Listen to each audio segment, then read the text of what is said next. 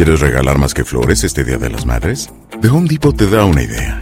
Pasa más tiempo con mamá plantando flores coloridas, con macetas y tierra de primera calidad para realzar su jardín. Así sentirá que es su día todos los días. Llévate tierra para macetas Bigoro por solo $8.97 y crece plantas fuertes y saludables dentro y fuera de casa. Recoge en tienda y sigue cultivando más momentos con mamá en The Home Depot. Haces más, logras más. Más detalles en homedepot.com diagonal delivery. TUDN Podcast presenta Leyendas del Béisbol. Luis Alberto Martínez, El Furby y Luis Quiñones te invitan a revivir los mejores momentos de las estrellas latinas en las grandes ligas. Espectaculares jonrones, brillantes jugadas defensivas y fascinantes historias. Leyendas del Béisbol. Hola, ¿cómo están? Bienvenidos nuevamente a un episodio más de este podcast Leyendas del Béisbol eh, Latino. De verdad que qué gusto que nos acompañen y además tenemos preparado algo para ustedes muy muy especial. Vamos a recordar un gran momento del béisbol, particularmente enfocado al público mexicano. Seguramente lo van a recordar, lo saludamos con muchísimo gusto.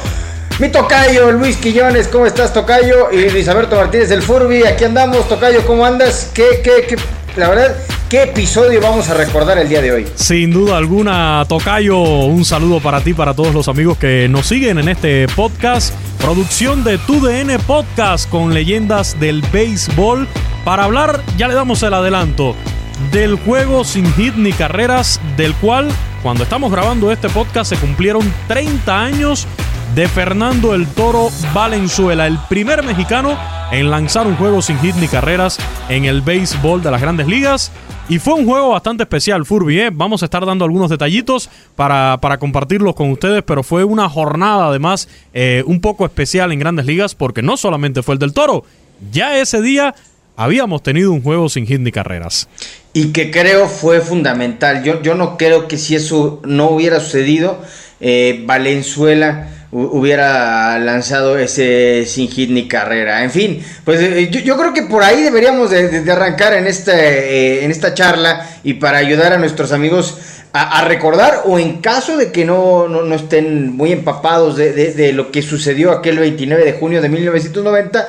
Bueno, creo que por ahí tendríamos que, arrancar, Tocayo, porque eh, recordando que, los, los Dodgers juegan normalmente sus partidos más tarde que el resto de los equipos por eh, la situación de estar en la costa oeste.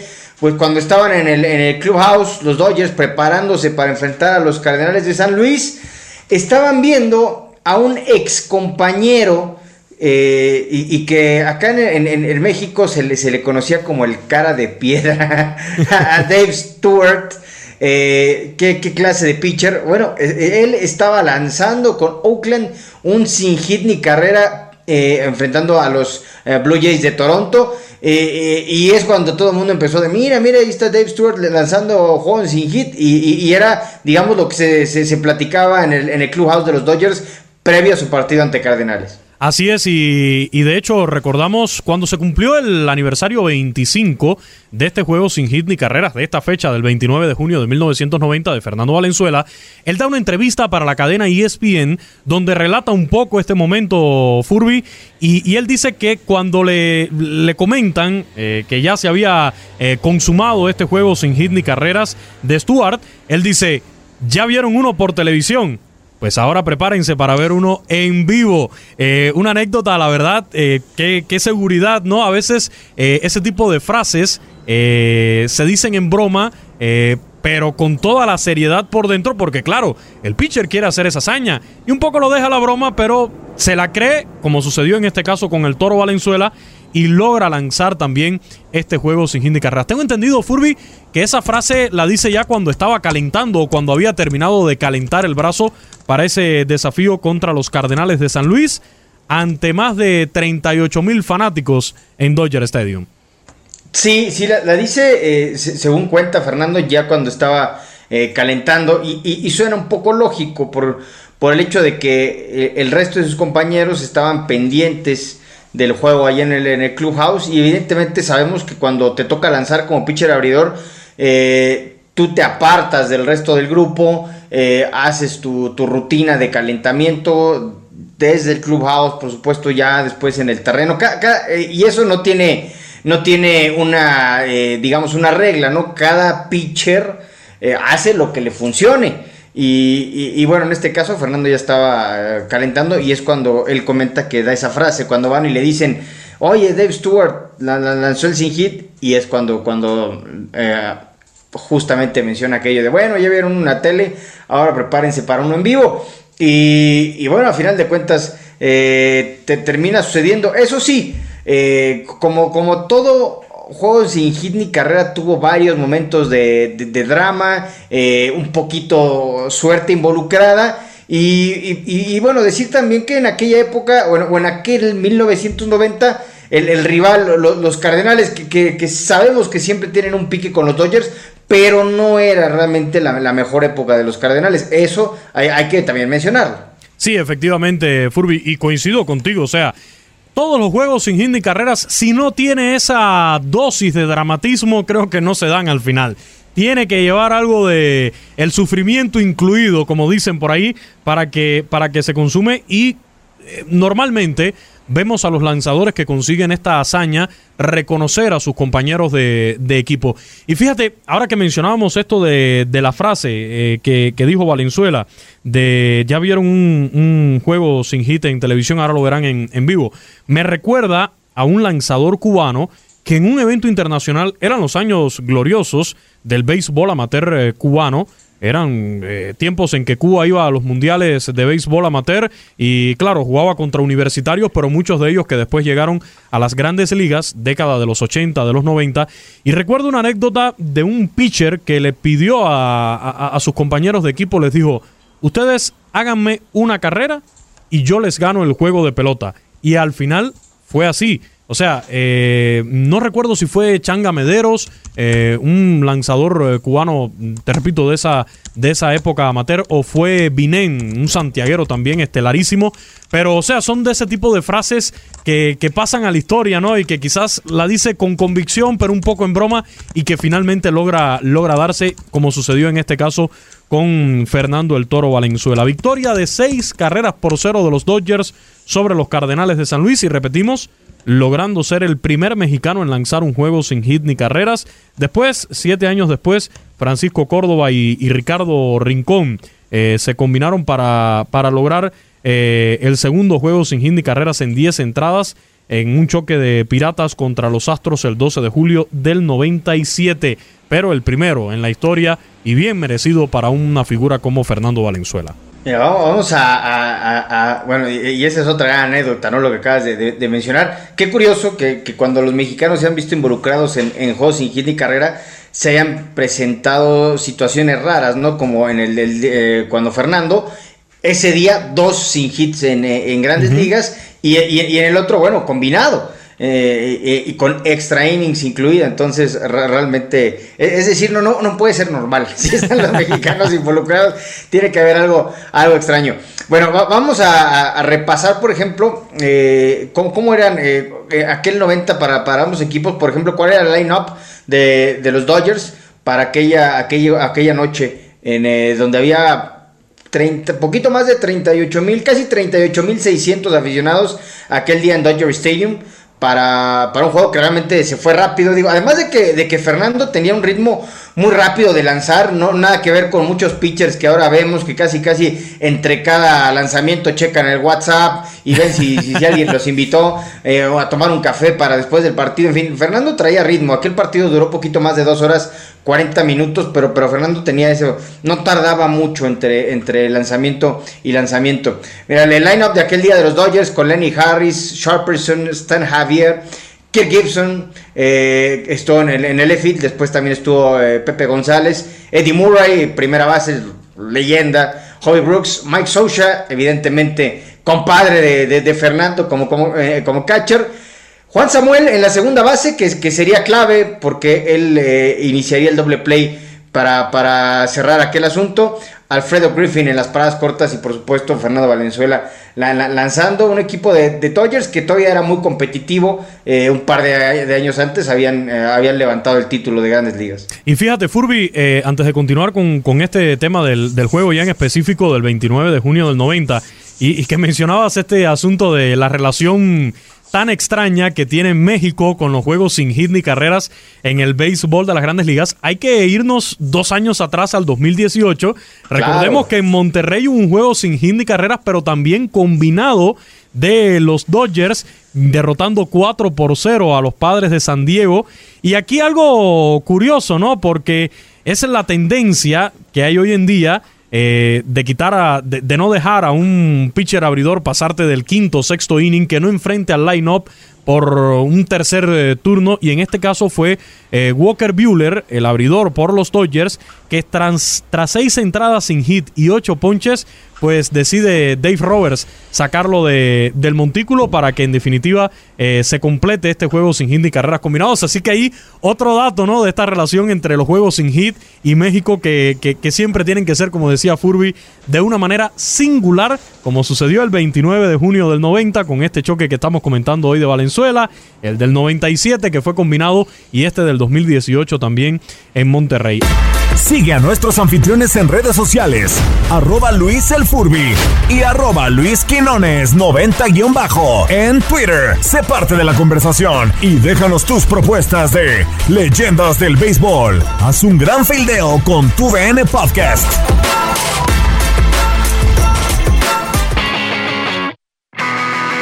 Hablabas ya de, la actuación de Valenzuela en ese juego, Furby, y hay que recordar eh, que, que, el toro venía de, digamos, una temporada no muy estable. Tenía en ese momento cinco victorias, seis derrotas y venía de perder un juego o de lanzar un juego en, Cincinnati donde permitió nada más y nada menos que ocho carreras limpias. Entonces, ¿qué capacidad de recuperación para después de que usted le anoten ocho carreras pues venir y, de recuperación y de concentración a la vez, dejar eso atrás, tirar una cuarta pared, decir es un juego nuevo, vamos a lanzar y conseguir una hazaña como la que fue este juego sin hit ni carreras. Eh, recordar que bien temprano en este desafío eh, estuvo en, peligro, ¿no? Porque una jugada donde en definitiva eh, se coloca el error que, permitió que se envasara Pedro Guerrera eh, Pedro Guerrero en, primera base, pero de ahí en lo adelante vino el trabajo magistral de, Fernando el Toro Valenzuela para completar esta hazaña.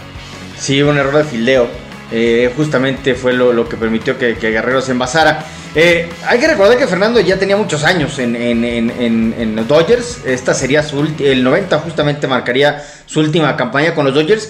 Pero además de los años, prácticamente una década ahí, la cantidad de partidos que acumulaba. Ese, esa noche Fernando vestía eh, el uniforme de los Dodgers teniendo participación en el terreno por ya en la ocasión 314. Imagínense nada más, más de 300 partidos en los que había participado Fernando Valenzuela con, los Dodgers justamente en esa, en esa noche eh, para enfrentar a, los Cardenales. Ya lo mencionaba, bien Tocayo venía ¿no? de una muy buena salida. Eh, justamente este, este partido le iba a permitir en ese momento emparejar su, su marca a, 500, pero yo sí quiero destacar eso, ¿no? Ya la cantidad de lesiones que acumulaba Fernando eh, era importante porque sí, evidentemente la sorda se dio cuenta del talento que tenía, pero también lo explotó, lo exprimió.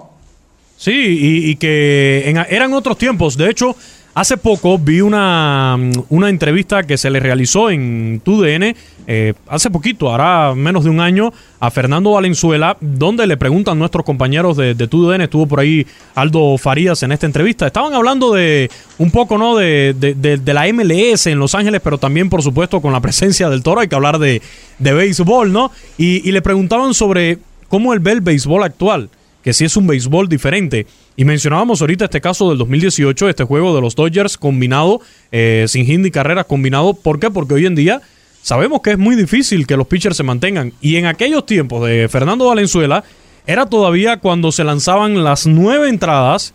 Si el pitcher te estaba caminando, si el pitcher estaba sacando outs, usted, el manager, lo dejaba las nueve entradas a que hiciera su trabajo completo y, y no, no buscar relevistas. Claro, ya estamos viviendo en la época de los openers y vemos a este equipo de los Reyes de Tampa Bay que hasta el mexicano Sergio Romo abre juegos de pelota, es algo increíble y que ahora con esta temporada de 60 juegos que se viene, eh, vamos a ver qué sucede porque se pueden dar casos igual eh, bastante singulares ¿no? en cuanto a la utilización del picheo porque va a ser una temporada más corta.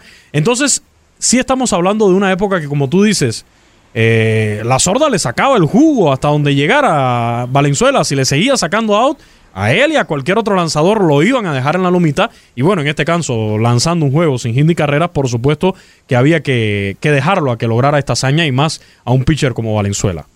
Sí, digo, lo, de Monterrey refleja mucho eh, lo, que mencionas. Era era el, el, arranque de temporada. Fue en, fue en el mes de mayo, sí. Fue en mayo. En mayo, sí. En mayo, sí. O sea, estás hablando de que estás cumpliendo el primer mes de, temporada regular y, evidentemente hoy lo, que se invierte en el talento de un pitcher en, cuanto a costos, en, lo, que significa descubrirlo, llevarlo, en fin.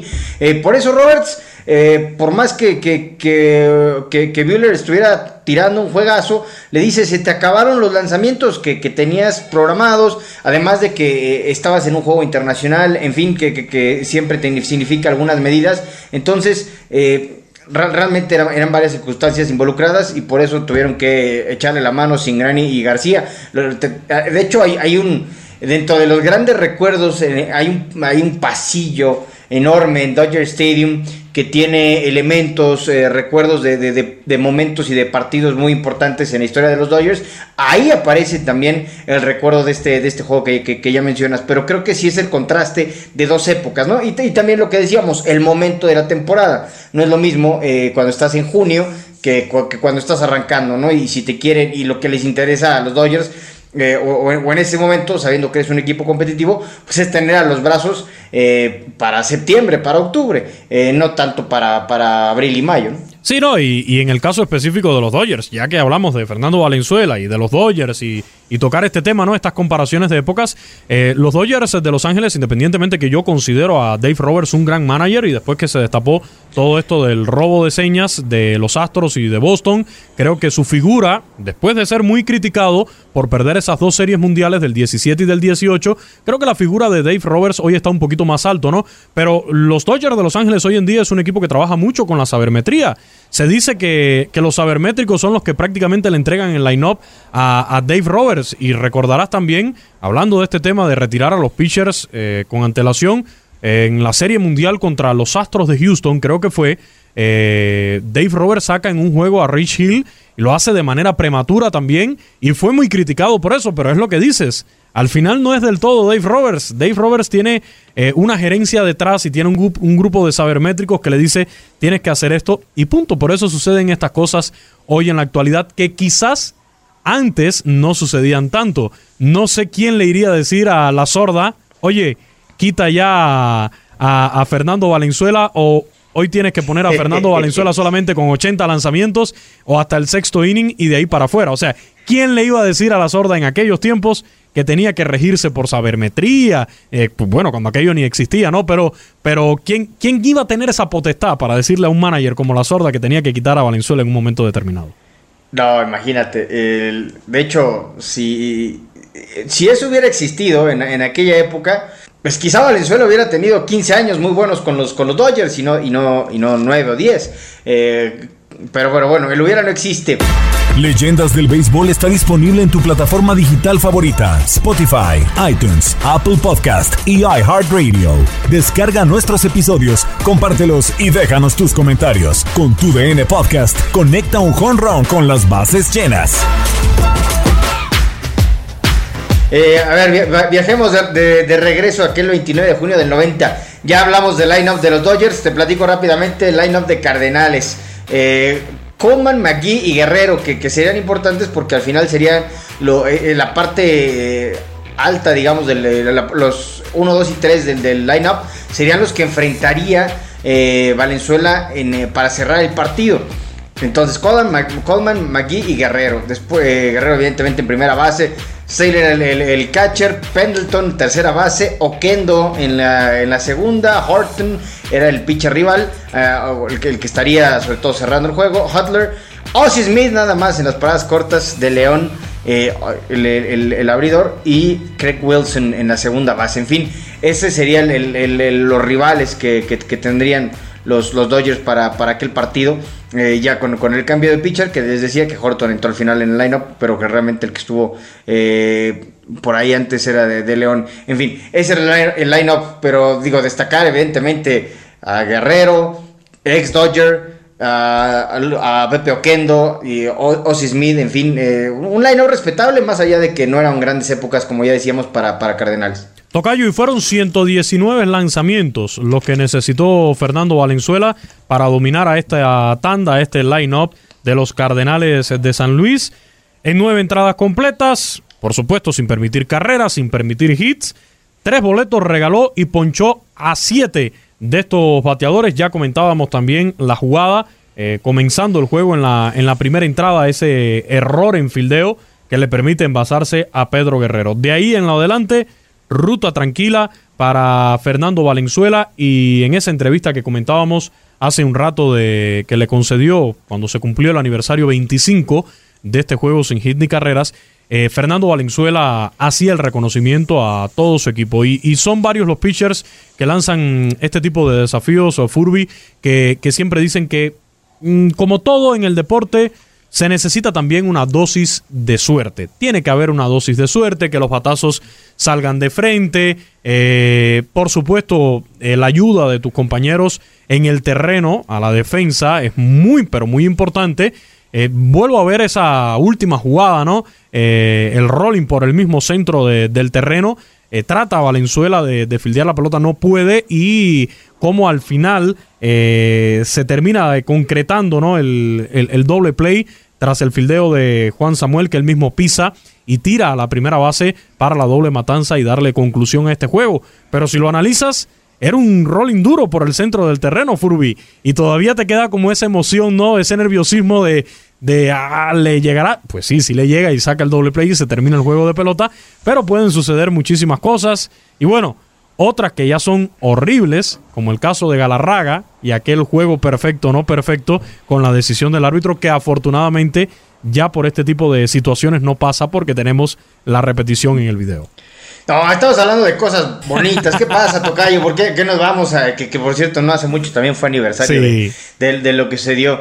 Ay, ay, ay, bueno, ese, ese juego perfecto robado, en fin. Pero, pero mira, ya que hablas justamente de esa última jugada, recordemos cómo fue la novena entrada y la dosis de suerte. El, primero que enfrentó Fernando, que, que, yo creo que siempre cuando un pitcher está en una situación de juego perfecto o de, evidentemente, de, de sin hit, como en este caso, eh, todas las entradas son complicadas, pero la novena ya la presión es, espectacular porque evidentemente los, bateadores saben que tienen que hacer contacto a como dé lugar, no quieren verse en la humillación de, que les hagan el, el el perfecto. Y por otro lado, pues también está la atención en tus, en tus compañeros, el público, en este caso del local para Fernando. Eh, está metido en cada lanzamiento como, como en ningún otro. Entonces, el momento para el pitcher es muy complicado. Eh, Vince Coleman, el jardinero izquierdo, que fue el primero al que enfrenta en esta novena eh, Fernando, lo termina ponchando con ayuda del umpire, porque para mí es un lanzamiento claramente afuera de la zona de strike. Coleman lo, reclamó muchísimo, pero el umpire abrió la zona de strike para ese lanzamiento desde mi punto de vista y bastante. Y con eso ponchaba a Fernando al primero. Después eh, a McGee no lo puede dominar, al contrario, lo pierde muy pronto en, en base por bolas, pero con la suerte justamente de que eso ayudaría para con el siguiente bateador, Pedro Guerrero, viejo conocido de, Fernando de sus épocas en Dodgers. Eh, y, al que le había costado trabajo dominar en el partido, al grado de que ya mencionabas, Tocayo, él fue el que dio aquel batazo que, que, terminó siendo en error eh, por, por falla en el fildeo.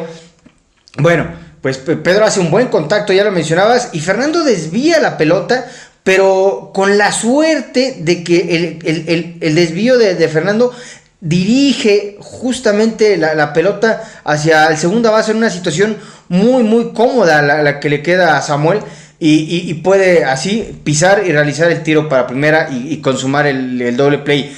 Imagínate, ¿no? ¿Cuántas veces hemos visto que cuando le pega la pelota al pitcher o el pitcher la desvía, queda totalmente lejana a, cualquiera de los infielders y ahí se hubiera perdido la, posibilidad. Pero Fernando, eh, en, esas, eh, en ese momento, yo creo que lo refleja tanto en, en, ese intento por fildear una pelota que no era sencilla y que llevaba cierta fuerza. Él yo creo que en ese momento sintió que se le escapaba el sin hit. Guerrero está ahora en. La bola en su camino, viene, matazo al pitcher, se le va. Short está para atrás, segunda base, captura, pisa, toca, tira primera, doble play, terminó el juego. Sin hit y sin carreras. Doble play fabuloso con la 10, 4-3. Bravo por ti, Fernando. Eres en el béisbol, toro, mezquita, basílica y cactus. Suena esto a mariachi, cajarabos, a copal y acera. Eres un jugador que tienes el pincel en la mano y la luz en el alma. Nunca olvidaremos esto. Escuchen ustedes la ovación. Es la mejor narración del juego de béisbol. Y fíjate, Furby, para aquellos que, que llevan ya un poco más de, de curiosidades relacionadas con este tipo de, de hazañas, y si no tienen el dato, para que lo anoten ahora también allí, un juego donde se demuestra que el béisbol lo que necesita en medio de todos estos cambios que se quieren buscar para agilizar los juegos, tú me lo mencionabas hace un rato, Furby. Fernando Valenzuela era como se dice el clásico tirapiedras, no, uno detrás de otro, no se tomaba el tiempo que hoy en día muchos lanzadores se toman entre lanzamiento y lanzamiento. Eso es lo que necesita hoy el béisbol, agilizar a los pitchers, apurarlos para que trabajen rápido. Y por supuesto, juegos donde hay dominio del picheo, claro que, que va a transcurrir un poco más rápido. Dos horas 41 minutos. Ese fue, esa fue la duración de este juego que comenzó, según los libros, a las 7 y 35 hora del Pacífico y terminó a las 10 y 16 de la noche. Y un poco complementando, ¿no? Los datos, las curiosidades de este juego sin hit ni carreras, del cual se cumplieron hace poco 30 años, protagonizado por Fernando Valenzuela, el primer mexicano en conseguir tal hazaña en grandes ligas. La verdad que qué momento tan, tan emocionante se vivió en eh, aquel 29 de junio de, de 1990 y eh, evidentemente Fernando dijo que por cierto que no hizo gran fiesta, ¿verdad Tocayo? Que comentaba que en las entrevistas posteriores que sí festejó un poco en el clubhouse, obviamente en el terreno con sus compañeros, pero que después no es como que se haya ido ahí a, a- echar la casa por la ventana y que yo, yo, yo- yo invito para todos los tragos, nada de eso, ¿no? Fíjate que, que yo, la verdad, a mí se me escapó ver un juego sin hit ni carreras, lo confieso aquí, en Liga Mexicana del, del Pacífico. No he tenido nunca la oportunidad de ver en el estadio, de disfrutar en un estadio un juego sin hit ni, ni carreras a Furby. Eh, te decía, fue en la Liga Mexicana del Pacífico. Eh, los Charros de Jalisco, Orlando Lara, eh, hace un par de, temporadas atrás logró esta hazaña en Guadalajara y yo iba a ir a ese juego, fíjate. Y a última hora, no recuerdo exactamente por qué, si fue por cuestiones de trabajo o por otro motivo, no asistí a ese juego de béisbol y me perdí la gran oportunidad de, de ver un juego sin hit ni carreras. En el béisbol cubano, que también lo seguí durante muchísimos años desde niño, yendo noche tras noche al estadio y nunca he tenido la suerte de, verlo. Por, por televisión sí he visto creo que un par o al menos el final. Sabes que hoy en día con las redes sociales enseguida te aparecen por ahí la- las alertas en el Twitter, en, en otras redes sociales de oye, se está ya sexto inning, un juego sin hit y uno ya se pone al pendiente, busca por internet o, por el canal que lo esté transmitiendo, tratar de, seguir hasta el final el juego. Pero en esta ocasión, eh, en el estadio al menos nunca he podido ver un juego íntegro sin hit ni carreras. Pero me llama la atención esto de que no lo haya festejado tanto. Creo que a veces queda un poco esa incredulidad, ¿no? Para, para el pitcher. Hemos visto lanzadores que se abstraen tanto dentro del juego que hasta se le olvida que están lanzando un juego sin hit ni carreras. Y bueno, ya nos vamos a los extremos con el tema de las cábalas, de, de que ningún compañero de equipo se le pueda acercar en el dogout, que no se lo pueden recordar. Los narradores y cronistas, por favor, que no lo anden mencionando para que no salen la, la hazaña, ¿no? Son cosas que, que también eh, son reglas no escritas en el béisbol de, de cuando se está lanzando un juego sin hit ni carreras. Sí, fíjate, ahora que lo mencionas, en vivo a mí solo me ha tocado uno en Liga Mexicana, que fue con eh, Jesús Olague, que se lo lanzó con los Pericos de Puebla a los, a los Tigres. Eh, eso en el 2000, si no me recuerdo, 2002 o 2003, pero bueno, es la única vez que, que- me tocó estar en, en, eh, 2002. eh, fue en el 2002, la única vez que me ha tocado en el estadio un, un sin hit ni, ni carrera, eso fue, fue, fue en Liga Mexicana, en la Liga de Verano. Ahí está, pues eh, este recuerdo, Furby, vamos a, vamos a aclarar algo, ¿eh? que quisimos hacer este podcast del recuerdo de leyendas del béisbol de TUDN Podcast dedicado a ese juego sin hit ni carreras por lo que representó y por lo que representa en la, en la carrera de, de Fernando Valenzuela. Pero en este mismo podcast, más adelante, tendremos uno dedicado especialmente ya lo que es la carrera de Fernando el Toro Valenzuela, donde vamos a tener invitados de lujo. No vamos a adelantar nada, Furby, pero, pero sí, sí, sí vamos a tener buenos invitados cuando le dediquemos ya íntegramente el podcast a lo que es la carrera de Fernando Valenzuela. Eh, se tiene merecido, por supuesto, eh, el tiempo que nos dure el podcast. Afortunadamente tenemos esa libertad de tiempo en estas nuevas plataformas, pero, pero sí va a ser algo muy especial. Este en específico dedicado a este juego sin hit ni carreras que fue el 29 de junio de 1990, esa victoria de los Dodgers de Los Ángeles sobre los Cardenales de San Luis 6 por 0, el primer mexicano en conseguir este logro en grandes ligas. Sin duda, qué, qué gran recuerdo. Y, nunca se me va a olvidar la, narración de Vince Cooley, que, que, cuando se consuma justamente el, no-hitter de, Fernando, recuerdo muy bien que, que da la hora, el, obviamente la fecha, y, remata diciendo, If you have a sombrero, throw it to the sky. Es decir, si tienen un sombrero, láncenlo al cielo. Está muy contento la, leyenda de la narración de los Dodgers por eh, evidentemente el, momento que estaba viviendo Fernando Valenzuela en el terreno. Sin duda fueron años eh, gloriosos para los Dodgers, una franquicia que de verdad Furby merece, merece ganar una serie mundial y más ahora después de, todo esto que pasó con el robo de señas, creo que, el sentimiento de los fanáticos de los Dodgers es eh, mayor, ¿no? De haber perdido sabiendo que te hicieron trampa Claro, dos, dos franquicias que, no tenían que hacer eso, los Astros y, los Medias Rojas de Boston del 17 y del 18. Pero, pero en definitiva queda ese sabor agridulce ahora en los fanáticos de los Dodgers que desde aquella época de Fernando Valenzuela no saben lo que es ganar una serie mundial. Ya hay nuevas generaciones de fanáticos dentro de los Dodgers que no saben lo que es vivir esa experiencia de ver a su equipo ganando una serie mundial los que se sumaron a, ser fanáticos, a la fanaticada de los Dodgers, precisamente por, Fernando Valenzuela, que es un tema que vamos a tratar cuando le dediquemos ya el podcast íntegramente a su carrera, lo que significó para, para generaciones de fanáticos del béisbol y de los Dodgers, pues lo disfrutaron en aquel momento, pero son muchos los jóvenes que siguen el béisbol y que lamentablemente eh, siguen a los Dodgers y no saben lo que es festejar una serie mundial. Bueno, pero e-, esos temas son tristes para la visión de los Dodgers. Hoy recordamos un, día feliz como aquel 29 de junio del 90. Mi querido Tocayo, qué gusto haber recordado ese momento tan especial, sobre todo para el béisbol mexicano contigo. Sin duda, sin duda, vamos a volver a hablar de los Dodgers, de grandes figuras de los Dodgers de Los Ángeles. Vamos a hablar nuevamente de Fernando Valenzuela y, y para próximos podcast Furby, para ya ir dando un adelanto, te propongo mencionar a un pelotero, mm, no sé eh, si, si, lo creas correcto o esperamos a que ya termine, pero yo creo que pudiéramos ir mencionando la carrera de Albert Pujols y cómo pudiera verse afectada con esta temporada corta de grandes ligas que vamos a vivir de 60 juegos. Así que es uno de los nombres que yo te propongo para ir manejando ya en los próximos podcasts de leyendas del béisbol. Pues dicen que la, la vida empieza a los 40, así que es un chamaco Pujols. Claro que sí.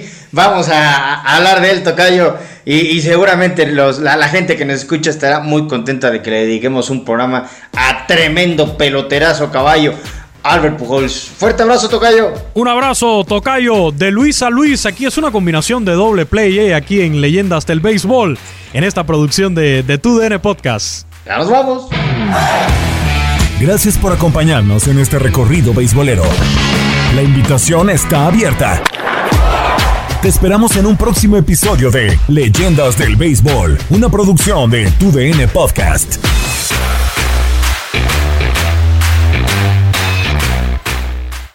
quieres regalar más que flores este Día de las Madres? The Home Depot te da una idea. Pasa más tiempo con mamá plantando flores coloridas, con macetas y tierra de primera calidad para realzar su jardín. Así sentirá que es su día todos los días. Llévate tierra para macetas Bigoro por solo $8.97 y crece plantas fuertes y saludables dentro y fuera de casa. Recoge en tienda y sigue cultivando más momentos con mamá en The Home Depot. Haces más, logras más. Más detalles en homedepot.com diagonal delivery.